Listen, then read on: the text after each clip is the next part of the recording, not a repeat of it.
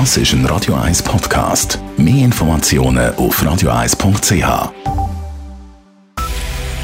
Es ist 12 Uhr. Radio 1 kompakt. Die Maßnahmen des Bundes wurden über das Wochenende mehr oder weniger gut umgesetzt. Kommt jetzt die Ausgangssperre über Ostern. Und der Kanton Zürich macht es vor. Die Gemeinden können dem Kleinstgewerbe nun finanzielle Unterstützung auszahlen. Dies zwei der Themen in dieser Sendung. Am Mikrofon Adrian Sutter. Es war das Testwochenende. Wie der Bund vor dem Wochenende angekündigt hat, nimmt er die vergangenen Sonnentage als Gradmesser für allfällig strengere Maßnahmen über Ostern. Von den Polizeien erhielt die Bevölkerung mehrheitlich gute Noten für die Einhaltung der Abstandsregeln. Doch wie sieht das die Politik? Braucht es über Ostern trotzdem eine Ausgangssperre? Es berichtet Elena Wagen. Blauer Himmel, 21 Grad und Sonne satt. So startet laut Wetterprognose das Osterwochenende am nächsten Freitag. Also etwa so wie letztes Wochenende und schon dort haben sich viele Leute müssen zusammenreissen, um die zu bleiben. So wie es der Bund eindringlich verlangt hat. Aber die Feuerprobe sei bestanden, sagt die Präsidentin der Gesundheitskommission vom Nationalrat, Ruth Humbel von der CVP. Eine Ausgangssperre über Ostern dürfte darum kein Thema mehr sein. Wenn man insgesamt wirklich feststellt, dass sich die Bevölkerung daran gehalten hat, darf man eigentlich davon ausgehen, dass man wirklich den Ernst der Lage erkannt hat und das auch das nächste Wochenende wird machen. Bei der FDP ist man schon immer skeptisch gegenüber einer nationalen Ausgangssperre und auch fürs längere Wochenende, wo kommt, käme das nicht in Frage, sagt der Fraktionspräsident Beat Walti. Sicher ist äh, der Drang zur Bewegung noch bisschen grösser, aber ich würde eine Ausgangssperre für etwas ganz Problematisches halten. Schon allein darum, weil ich mir nicht vorstellen kann, dass man das im grossen Stil könnte durchsetzen könnte. Gleicher Meinung ist auch der Fraktionspräsident der SVP, der Thomas Eschi. Er fordert sogar das Gegenteil von einer Ausgangssperre. Eine Ausgangssperre lehne ich vehement ab. Im Gegenteil, der Bundesrat muss jetzt ein Konzept präsentieren, wie man langsam gewisse Wirtschaftszweige wieder kann öffnen kann, dass die Wirtschaft und, und damit alle Schweizerinnen und Schweizer nicht noch mehr Schaden nehmen.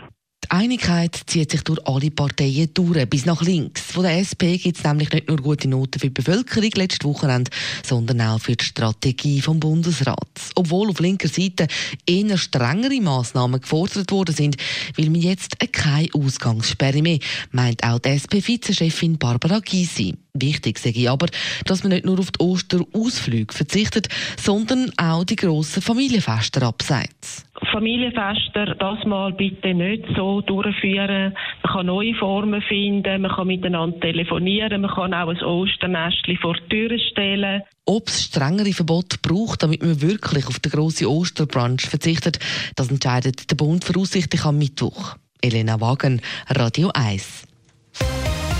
So geht es weiter im Informationsmagazin Kompakt am Mittag. Auf den Spazierwegen wird es eng. Jogger, Fußgänger und Velofahrer kommen sich in die Quere. Nun kommt die Idee, während der Corona-Krise die ganze Stadt zur Flaniermeile zu machen. Soll Tempo 30 in der ganzen Stadt gelten? Dazu später mehr in dieser Sendung. Zuerst zu diesem Thema. Die Gemeinden im Kanton Zürich erhalten Geld, um selbstständig Erwerbende zu unterstützen. Der Finanzdirektor hat eine entsprechende Verfügung unterschrieben, die eine Auszahlung von total 15 Millionen Franken an die Gemeinden ermöglicht. Das Geld stammt aus der kantonalen ZKB Jubiläumsdividende. Ich konnte vor der Sendung mit Finanzdirektor Ernst Stocker sprechen und wollte von ihm wissen, wer denn jetzt von diesem Geld profitieren kann. Es geht wirklich darum, das ist ja ein Teil von dem Paket vom Kanton, denen, die ein Problem haben, dass man denen kurzfristig ein paar tausend Franken zukommen lassen Das wird von der Gemeinde aus gemacht und teilweise auch noch mit Gemeindemitteln zusätzlich erhöhten Spielraum. Jetzt äh, redet man ja da vom Kleingewerbe. Hat man das drum den Gemeinden überlassen, weil die ihre Geschäfte kennen? Beim Kanton kennt man ja nicht äh, jeden Maler, Schreiner und so weiter. Wir haben den Weg gewählt, weil wir das als viel sinnvoller und besser anschauen, weil die Sozialämter auf den Städten und Gemeinden sind direkt heute bei diesen Leuten und der Kanton hat ja so eine Institution müssen schaffen und darum ist das viel effizienter und man muss einfach noch mal festhalten, das sind wirklich für ganz kleine Betriebe, weil für größere Betriebe und größere Fragen kommen ja auch die Bankkredite zum Tragen. Viele kleine haben keinen Kredit vom Bund bekommen oder wollen, weil sie sich nicht haben wollen verschulden. Da gibt es jetzt Geld, das man nicht muss zurückzahlen muss. Das ist äh, der grosse Unterschied zum Bund. Ja, es ist eigentlich eine Kleinhilfe, die nicht muss zurückgezahlt werden muss. Es ist eine Kleinhilfe und sie ist natürlich ergänzend, oder? Wenn dann jemand natürlich aus Kurzarbeit dann allenfalls gleich etwas überkommt und so, dann müssen sie das mit der Gemeinde dann abmachen, wie das gehandelt wird. Aber sonst ist es wirklich etwas, wo man einfach zahlt und nicht muss zurückgezahlt werden. Außer man kommt dann von einer anderen Stelle noch Geld über. Bleibt sich dabei, beim Credo unbürokratisch das machen, gibt es eine Obergrenze, wie viel Geld da die Betroffenen können beziehen ja, Ich habe gesagt, es geht um ein paar Tausend Franken. Das Maximum kann, ist auch wieder in Kompetenz der Gemeinde, wie viel sie dann da bereit sind, Überbrückung zu leisten. Das ist eigentlich der Gemeinde Städte und Gemeinden freigestellt. Die meisten werden da irgendeine Lösung finden, wo, wo da mehr oder weniger für alle werden gelten. Aber die Beträge sind nicht groß. Das ist wirklich eine Nothilfe wo man dann sieht, entweder kann man es anders lösen und sonst kommt dann das Netz, das ja gespannt ist, ordentlich die Sozialhilfe zum Tragen. Besten Dank, Finanzdirektor Ernst Stocker. Für eine bessere Einhaltung des Social Distancing könnten in Städten weitere Maßnahmen ergreifen. Mit Temporeduktionen oder Begegnungszonen würde das Abstandhalten für Spaziergänger oder Jogger einfacher werden, glaubt der Präsident von Fußverkehr Schweiz.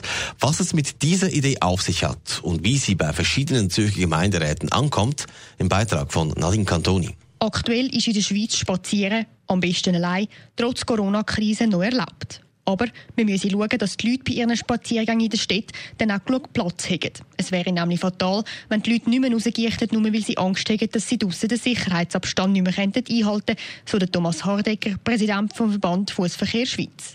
Um in den Städten mehr Platz zu schaffen, können wir zum Beispiel Begegnungszonen einrichten oder Temporeduktionen, die Sicherheit für Fußgängerinnen, die Velofahrer, die Freizeitsportler zu erhöhen.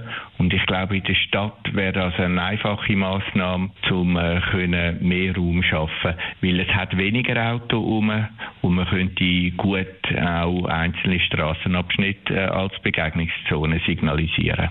Die Idee macht laut dem Zürcher SVP-Gemeinderat und Verkehrspolitiker Stefan Itten genau darum keinen Sinn, weil ja eben schon weniger Autos auf der Straße hat. Durch das, dass wir ja heute schon weniger Autoverkehr haben in dieser Zeit, macht es auch nicht viel Sinn, dass wir jetzt einfach durch Tempo reduzieren.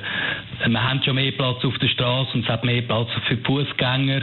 Und äh, Fußgänger halten sich ja auch nicht auf den Straßen auf, sondern effektiv jetzt auf, auf Plätze, auf, auf Erholungszonen und so weiter.